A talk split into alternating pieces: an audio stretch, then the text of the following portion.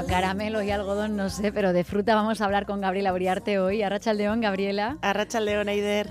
Vamos a, desmontar algunos eh, mitos sobre, sobre la fruta y afianzar otros bueno, hay falsos mitos y hay algunas eh, creencias que, tienen su, base. Pero antes de entrar de lleno con la fruta, quería comentar contigo un estudio que hemos visto eh, del Instituto de Salud Carlos III y de la Agencia Estatal de Seguridad Alimentaria que apunta a que 5 de cada 10 personas en Euskadi tienen exceso de peso, hmm. de índice de masa corporal superior a, 25. Eh, habla sobre la obesidad y, claro, da algunos datos pues preocupantes, sobre todo en lo que se refiere a la obesidad infantil. Uno de cada cuatro niños, eh, niñas entre 6 y 9 años, pues eh, tiene sobrepeso.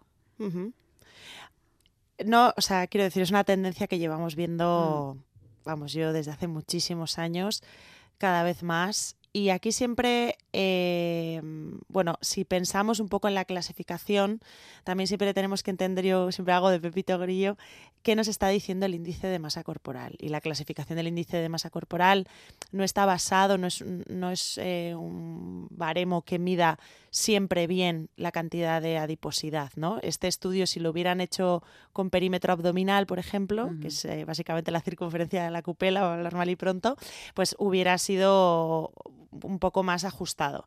Pero sí que es verdad que eh, apunta y orienta a algo que, una realidad que ya conocemos, ¿no? Que cada vez más, eh, bueno, pues estamos viendo en consulta eh, exceso de grasa, sobre todo y sobre todo estamos viendo estilos de vida que poco a poco se alejan de lo más adecuado y lo que sabemos que nos va a llevar a la salud, ¿no?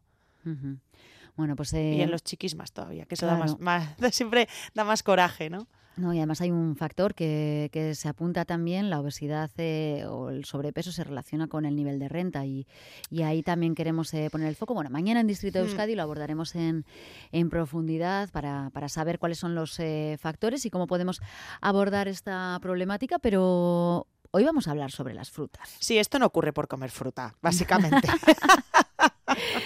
Bueno, eh, si tienen alguna duda nuestros oyentes en el 688-840-840 sobre las frutas, cualquier consulta que, tengan pueden escribirnos y se la trasladamos a, Gabriela. Hemos salido a la calle para ver si se consume mucha fruta, qué frutas. Bueno, esto es lo que nos cuentan.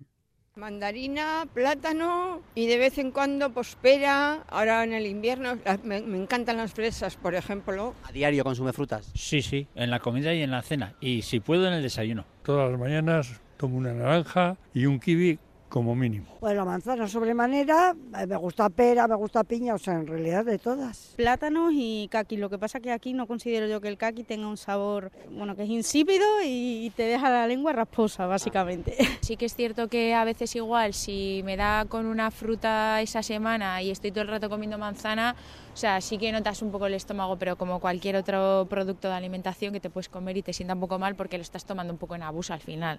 A mí la que más me gusta es la sandía, bueno, el aguacate también no sé si cuenta como fruta o verdura, no sé lo que es. Manzana compota. Qué rico, ¿no? Muy rica. ¿De cena?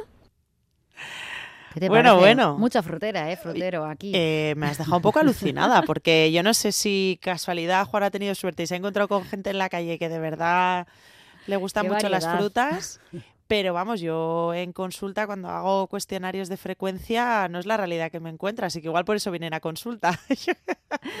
igual por eso, ahí está la clave. Bueno, hay bastantes dudas también, ¿eh? eh aguacate, fruta o verdura. Eh, claro. Se puede comer aguacate todos los días, porque ahora, claro, es que se ha puesto tan de moda, ¿no? Que aguacate para todo.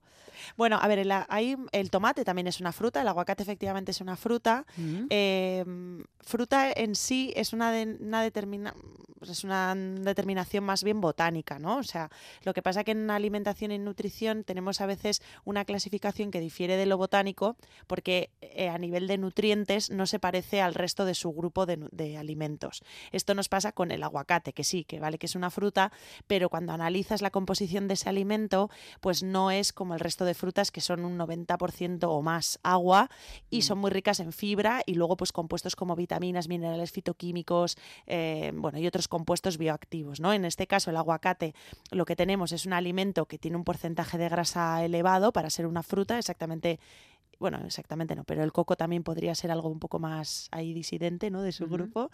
Em, pero sí que es verdad que es rico en fibra, es rico en, en compuestos, eso, bioactivos que se llaman, ¿no? Que son que, que per se son buenos para la salud. Y yo no lo metería en el grupo de las frutas, lo mismo que el tomate, lo metería casi más en el grupo de las grasas. Eh, otra manera de consumir grasas buenas, ¿no? Eso, grasas buenas, porque claro, aquí entramos también en el apartado de, de falsos mitos, que si el aguacate es todo grasa, que si no es bueno comerlo tanto. Bueno, no sé, falsos mitos o mitos, yo no sé en dónde calificarlos. ¿cómo lo dices Bueno, tú? a- no, a ver, el, aguacate es un alimento maravilloso y yo creo que lo que es práctico, y que al final este consultorio de nutrición es para dar consejos prácticos a la gente que nos escucha, es que eh, siempre tenemos que pensar que las recomendaciones respecto a la fruta y la verdura, y además aquí hay, es de los, o sea, en el, en el caso de las frutas y de las verduras, es donde verdaderamente hay una casi unanimidad científica a nivel de evidencia, porque se ha visto en estudios de mayor evidencia, en estudios de poca evidencia, o sea, todo, eh, hay como mucha unanimidad, ¿no?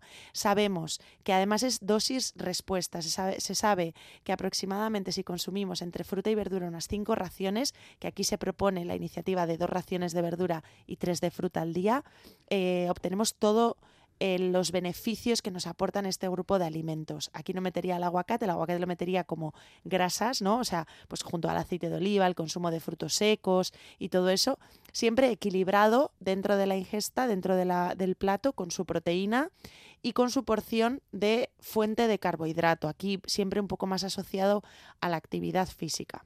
Aunque bueno, luego si abres Instagram o ves a mucha gente que, que son charlatanes y magufos, te dirán que la fruta es veneno, como se está diciendo ahora, Bueno, porque hay claro. una carbofobia, eh, vamos, que arrasa por donde pasa. Es que pues, sí, Pero sí, no es vamos, verdad. vamos por partes, porque claro, se dice de todo. Y, y además, como dices, eh, gente que no tiene estudios de nada. Bueno, hay gente que los tiene, que es lo peor, Eider. O sea, quiero decir que hay gente Pues me que, que se pasa la evidencia científica por el arco del triunfo y, y yo creo que al final emiten un mensaje que va un poco en contra, de ahí nacen los mitos que luego se hacen virales, ¿no? Como va en contra de la creencia popular, de lo que siempre nos han dicho, pues eso atrae mucho a la gente que lo escucha.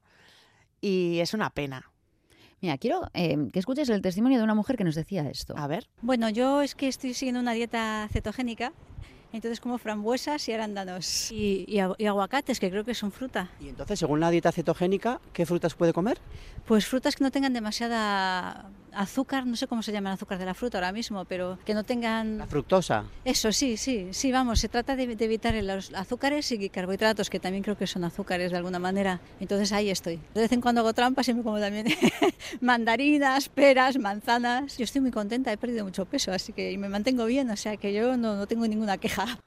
Comiendo arándanos y frambuesas. Sí, bueno, a ver, es que, claro, la filosofía de la dieta cetogénica es llevar una dieta muy baja en carbohidratos para que el cuerpo entre en cetosis y por eso de ahí viene el nombre cetogénica. Eh, entonces, claro, los alimentos que son ricos en carbohidratos, que son todos los cereales, las legumbres y las frutas, eh, pues claro, están muy, muy, muy, muy, muy restringidos, porque en el momento en el que eh, las personas que siguen esta dieta toman demasiado eh, demasiadas fuentes mm, que acaban siendo glucosa, que acaban siendo azúcar en sangre, pues les saca de cetosis, ¿no? Yo me alegro que le haya ido bien, me alegro que esté contenta, pero se sabe que no es una dieta sostenible a largo plazo. Y además a mí me preocupa, por ejemplo, a largo plazo el bajo consumo que se hace de fruta eh, y de verdura, sobre todo. Bueno, de verdura a veces depende cómo sea el patrón, tienen un poco más de... Pero no sé, ¿de dónde saca la fibra? ¿De dónde saca estos compuestos que están solo en las frutas, que son tan importantes como los antioxidantes, los fitoquímicos? Claro, y por ejemplo, no sé, em, con los eh, niños a los que no les gusta la fruta, nos está escribiendo un oyente que dice, eh, mi hijo tiene 20 años y desde peque no le gusta la fruta. De peque le hacía papilla con la fruta y ya de Mm. mayor ha, ha dado por imposible, dice que no le hace falta y claro, y discuto mucho con, con él por eso, porque va justo de defensas. Pues a ver, eh, habría que ver qué cantidad de, de verdura está consumiendo. Eh, si está consumiendo una cantidad importante de, verdura y verdura diversa de diferentes colores, puede ser que no tenga grandes problemas. Sobre todo si consume verdura fresca y verdura cocinada. ¿Por qué? Porque, por ejemplo, si no consume nada, nada, nada, nada de, de fruta y no consume verdura cruda, eh, verdura y, y el tomate, que ya sabemos que es fruta, pero bueno, lo metemos en la verdura. Claro, las fuentes de vitamina C, que es una, es una vitamina que es muy sensible al calor y a la luz, pues se puede ver un poco comprometida y la vitamina C eh, juega un papel súper importante en nuestra salud. No solo, pues por ejemplo, no solo eh, interviene en la formación de colágeno, que es muy importante porque es la proteína que, que más abunda en nuestro cuerpo, sino también pues, eh, pues a nivel de defensa. O sea, es que interviene en un montón de cosas, en la absorción del hierro, ayuda a absorber el hierro. Entonces, hay ciertas, por eso te decía antes lo de, lo de la dieta cetogénica. En ciertos patrones dietéticos, sobre todo si no están llevados por un profesional que tenga esto muy en cuenta, el, eh, e- eliminar un grupo de alimentos tan importante como las frutas o casi eliminarlos y hacer un bajo consumo de verduras, a la larga puede dejar una huella en nuestra salud. Yo lo que le recomendaría a esta macho es que, bueno, pues que como siempre decimos, tenga la edad que tenga, tenga 21 o tenga dos años, que no entre en ninguna pelea con la alimentación porque lo único que va a hacer es empeorar la situación y puede generar incluso, claro, porque aquí no hay que perder de vista siempre la relación con la comida, al final esa manía, no sé, a mí me pasaba que a mí me obligaron una vez a comer, una vez, varias veces, a comer pencas de acelga y chica, les tengo una manía. Ya. Claro, sé por- si- lo que viene por imposición al final, Claro, rechazo. igual, igual a ti te ha pasado con algo, ¿eh? De pequeña, pero, pero siempre las cosas que le tenemos un poco de manía o no queremos comer, a veces cuando rascas mucho, mucho tiene que ver con que oh, nos han forzado, nos han dado la barrila y eso al final pues va en contra de lo que queremos conseguir. Mm, A mí me pasó al revés, que no me gustaban las alcachofas y, y las veía comer y me daba muchísima envidia. Y quería que me Ah. gustaran y ya lo he conseguido. Ahora me encantan las alcachofas. Pero ha sido un esfuerzo de mucho tiempo. y de insistir, insistir. Otro oyente que dice, ahora en Instagram dicen que hasta el plátano es malo. Vamos ahí a- a- con, los, con los mitos, vamos a seguir eh, desmontando o confirmando. El plátano engorda más el Pobre plátano que la manzana, por ejemplo. Pues fíjate, esto me encanta, me encanta que me lo preguntes, porque para que veáis la lógica que hay muchas veces detrás de este tipo de informaciones, sobre todo en Instagram, que donde hay que ir a por consejo médico ya sabemos a dónde, a dónde es, por favor. Pero bueno, eh, un plátano tiene las mismas calorías, casi el mismo azúcar, la misma fibra que una manzana. La manzana se ha ganado el pin de ser como, de hecho es el logo de muchos nutricionistas, Mm. o sea, la manzana es como ¿no? El- la, imagen, el buque insignia de la, de la fruta de dieta y en cambio el plátano es todo lo contrario, está asociado a me va a dar muchísima energía, me va a dar tal, me va a dar cual, vemos a Rafa Nadal ahí con su plátano y tal y cual, Eh, pero la realidad es que yo creo que el- el- la confusión viene de que, claro, tú cuando comparas por 100 gramos las frutas en, en las, tablas de composición de alimentos que tenemos los nutricionistas, ves que por 100 gramos efectivamente el plátano tiene el doble de calorías, el doble de azúcar, el doble de todo, ¿no? ¿Qué pasa? Que cuando tú pesas una manzana, que sea una manzana golden de toda la vida, eh, pues casi una buena manzana te puede pesar 180 gramos, 200 gramos. Y un plátano, una- un plátano de Canarias, un- una banana, un plátano pequeño, pues andará sobre los 90-100 gramos. Entonces, por pieza, que es el- la pieza es la, la pieza de consumo, es donde se equipara. Entonces, yo creo, o me gusta pensar, que que ese mito viene de ahí, porque a mucha gente, y esto no, seguro que has oído, le dicen, no, plátano, medio plátano puedo comer. Ah, sí, no, no lo había Y oído. el otro medio se te queda Pero pocho, o sea, Claro, una vez que ya, bueno, a ver, si además es que el plátano es tan fácil. Yo soy muy fan del plátano. Es tan Sí, fácil hombre. de comer es un... y lo llevas en el, en el bolso, no mancha. y está rico y bueno, y aparte que, no sé, me parece que que es que es muy versátil. Lo, que es importante también es que la cuánto es la ración de fruta, creo que también es, es importante que la gente sepa. O sea, cuando hablamos de ración de fruta, creo que esto no te lo he contado además, eh, yo siempre digo, eh, un truco muy fácil es la cantidad que te entra en la palma de la mano mirando hacia arriba. ¿Vale? Entonces, ¿cuál sería una ración de fruta? Pues una manzana, un plátano, dos kiwis, dos mandarinas, una naranja, un puñado de cerezas, un puñado de fresas, ¿no? Cuatro fresones, por ejemplo. Esa es una manera súper fácil de medir qué es una ración de fruta. Así que eh, dos kiwis tienen que ser para una ración de fruta. Dos con kiwis con depende del tamaño. media. Hombre, si son un super kiwi, ahora como de repente ves algunas, algunas frutas que parece que les han metido esteroides. Digo, pues, no me eh, digas eso, ahora voy a tener que comer dos kiwis por la mañana. con- Oye, pues chica, si no sería media ración. Entonces, en esa recomendación de Vale, tres vale. raciones de fruta, bueno, te voy a contar una anécdota. Una vez me pasó que vino un pelotario a la consulta, esto no es broma, eh, pues que te- quería comer más sano y tal y cual, y le dije lo de la esto. Y a, la- a las semanas me dice que yo me noto como que, no sé, no me sienta muy bien la fruta y tal. Claro, con su mano. Maja, hasta que me di cuenta el que el consejo se lo había dado a un ex pelotari retirado. Claro. Casi me da. Así que si, eres hombre. pelotari o tienes una mano descomunal, por favor, abstente de este consejo. otra. Oye, otras creencias populares. No abusar de las frutas más coloridas, más dulces, como el mango, las fresas. Esto es otra, otro lío. Tenemos, tendemos a pensar que aquello que es más dulce es porque tiene más azúcar. No necesariamente tiene que ser así. ¿Vale? O sea, sí que es verdad que el punto de maduración eh, va a pasar más de, de un hidrato de carbono más complejo a una cantidad de hidrato de carbono simple, pero aquí hay una... O sea, estamos haciendo todo el rato con la fruta lo mismo, ¿no? O sea, eh, es, caer en el nutricionismo. O sea, la fruta efectivamente contiene fructosa, que es el azúcar, de la- el azúcar simple de la fruta.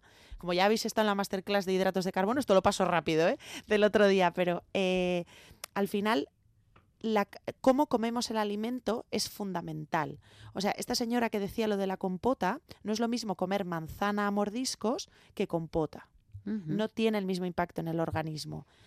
¿Por qué? Porque el trabajo que tiene que hacer eh, el cuerpo para absorber ese azúcar es diferente que cuando ya se lo damos casi predigerido porque lo hemos hecho en compota o porque hemos hecho un zumo, porque hemos hecho un batido. De igual manera, los compuestos que, que viven o que comparten el espacio de la fruta con el azúcar también tienen un impacto en el organismo. No es lo mismo tomar el hidrato de carbono a través de un donut que a través de un arroz, que a través de... O sea, siempre tenemos que pensar en las fuentes de alimentación. Y, y tomar fruta fresca en ningún caso es equiparable a tomar un donut de chocolate, por mucho que tengan la misma cantidad de azúcar. Y todos los mitos incluso el de las el de las frutas más dulces, yo creo que nacen de ahí. Decir, tiene mucho azúcar y mucho azúcar. Ya sabemos que no es interesante hacer grandes consumos de azúcar en la dieta, pues todo lo que tiene azúcar es el demonio. Y no es verdad. O sea, eso es, es un error de, principio. Es un error de, de personas que o no quieren o no, o no quieren, o si lo saben, desde luego no le han hecho caso a- a la composición básica de los alimentos. No saben de qué están hechos los alimentos. Vale, has mencionado los eh, zumos y también se, se ha escrito mucho sobre, sobre esto. Eh, a ver, los zumos naturales de frutas pueden ser excesivos en algún caso si miramos eh, las propiedades que, que contienen. Naturales sí, pero hay frutas y frutas, porque no sea lo mismo un zumo de manzana que uno de naranja. Recientemente ha, ha salido un estudio que confirma lo que bueno llevamos predicando durante mucho tiempo los nutricionistas y los médicos ¿eh? sobre esto.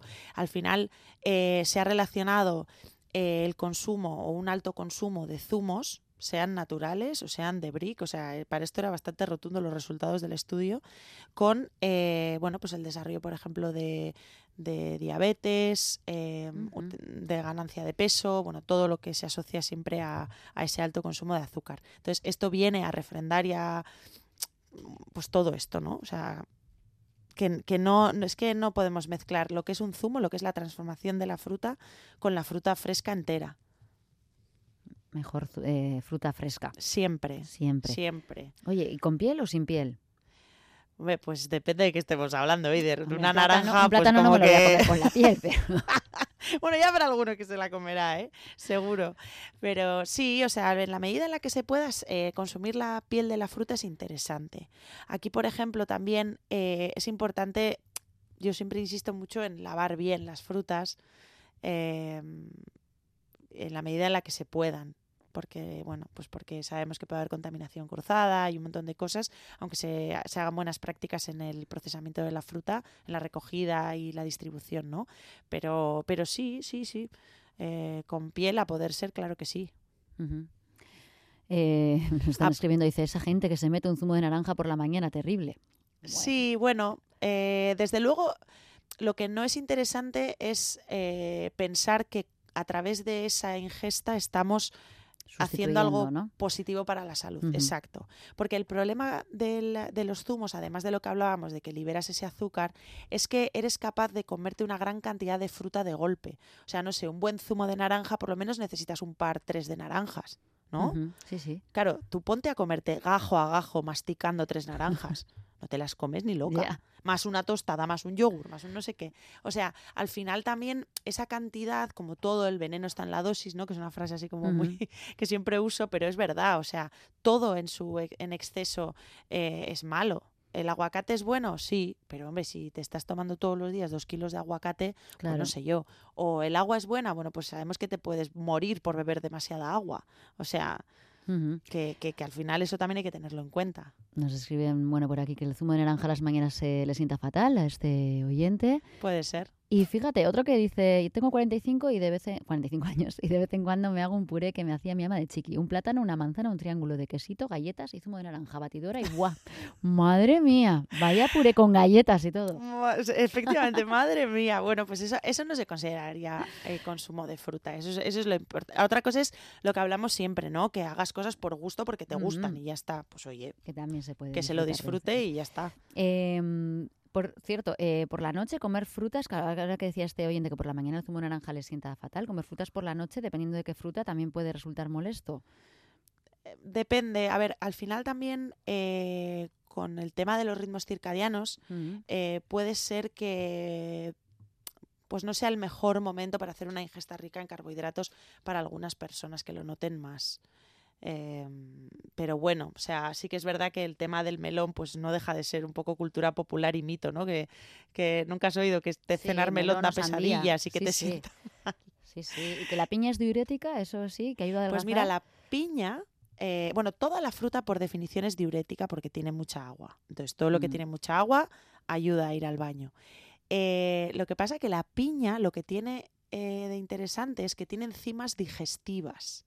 Ujú. Entonces, eso de que, no sé si en tu familia tenéis eh, costumbre, pero en muchas casas se saca piña después de una comida copiosa en, en Navidad. Sí. Hombre, si la sacas con helado y nata, no, ¿eh? No me que os, que os conozco. No, pero, pero es verdad que te, baja, te ayuda a hacer la digestión. es que ayuda a hacer la digestión. Tiene lo mismo que la papaya, tiene unas enzimas digestivas que a las personas, por ejemplo, que tengan digestiones un poco difíciles, pues tomar piña les puede ayudar. Eh, de hecho, em, esto me lo, me lo contó Ander González en el programa, que eh, muchos cocineros a veces para tratar las carnes las sumergen en piña, porque también, o sea, porque en sí tiene un efecto como de di- digestivo y ayuda a ablandarlas y bueno, no sé qué más me contó. Joder, Sí, sí, sí, es, es fascinante lo de las frutas. Es fascinante. Bueno, y nos siguen preguntando, ¿y el melón con jamón es sano? Bueno, claro, pues ahí ya entramos. Bueno, sí, sí, claro que sí. A ver, sano, la fruta es sana. El, jamón ibérico ya sabemos que es una carne procesada que por muy buena que esté y por mucho que nos guste es interesante no comer eh, habitualmente. Pero la fruta yo creo que eh, lo que se tiene que quedar la gente que nos escucha es que fruta fresca, tres raciones al día, ración ya sabemos que es la palma mirando hacia arriba, eh, es garantía y seguro de salud. Es invertir en salud. Por mucho que hay gente que se, se empeña en decir lo contrario, burradas, y de verdad que no saben lo que están diciendo. O sea, toda la evidencia es clara a este respecto, no hay duda. Entonces, eh, que pierdan el miedo de consumir fruta. Lo que pasa que si están llevando un patrón dietético en el que están haciendo, igual alguien está escuchando está diciendo, ostras, pues yo como más de tres raciones, eh, pero bastante más diariamente. A Mm. veces no es tan, no es tan problemático el, el comer esa fruta como, como lo que está dejando de comer. Y el- una persona que está llevando eh, una dieta cetogénica, pues bueno, yo solo espero y deseo, confío, que esté monitorizado y guiado por, por Claro, un profesional que sepa un poco tener en cuenta cuáles pueden ser los impactos y las implicaciones de, de la ingesta, de la Sobre baja dietas ingesta hablamos de, la próxima semana, ¿te parece? Porque mira, nos está preguntando también un oyente ahora eh, que quiere saber tu opinión sobre el ayuno intermitente y seguro que hay muchas dudas sobre todas estas eh, dietas milagro, que ya sé que no es eh, lo que mm, tú recomiendas en, en ningún caso, pero bueno, para Bueno, saber un poquito más de Puede de ser una estrategia, eso es el titular que te doy. Puede ser una estrategia Nos en un momento puntual. Pero las seis y media y tenemos que dejar aquí la consulta, Gabriela. Apuntamos para la semana que viene. Se nos ha pasado el tiempo volando Eider. y nos siguen llegando mensajes, pero no tengo tiempo para más porque tengo otro invitado a la espera. Es que ricasco. Y porque tengo una noticia musical que, que dar además. ¿Te gustan Crystal Fighters? me encantan Crystal Fighters. Bueno, pues que sepan que, que sepas que han aplazado su gira y el concierto que estaba previsto en el Cursal el 14 de febrero se aplaza. Esa es la buena noticia. Pasa al 24 de octubre. Y Bueno, quienes tengan las entradas, que sepan que sirven tal cual para el concierto del 24 de octubre y que si quieren la devolución de la entrada para, que tenían para febrero, pues eh, también la pueden eh, reclamar. Así que nada, con esta noticia nos vamos a que piensen otro plan para San, para San Eso Valentín, es, ¿no? Eso es. Hasta la semana que viene, Es que Gabriela. ricasco, Eider, agur.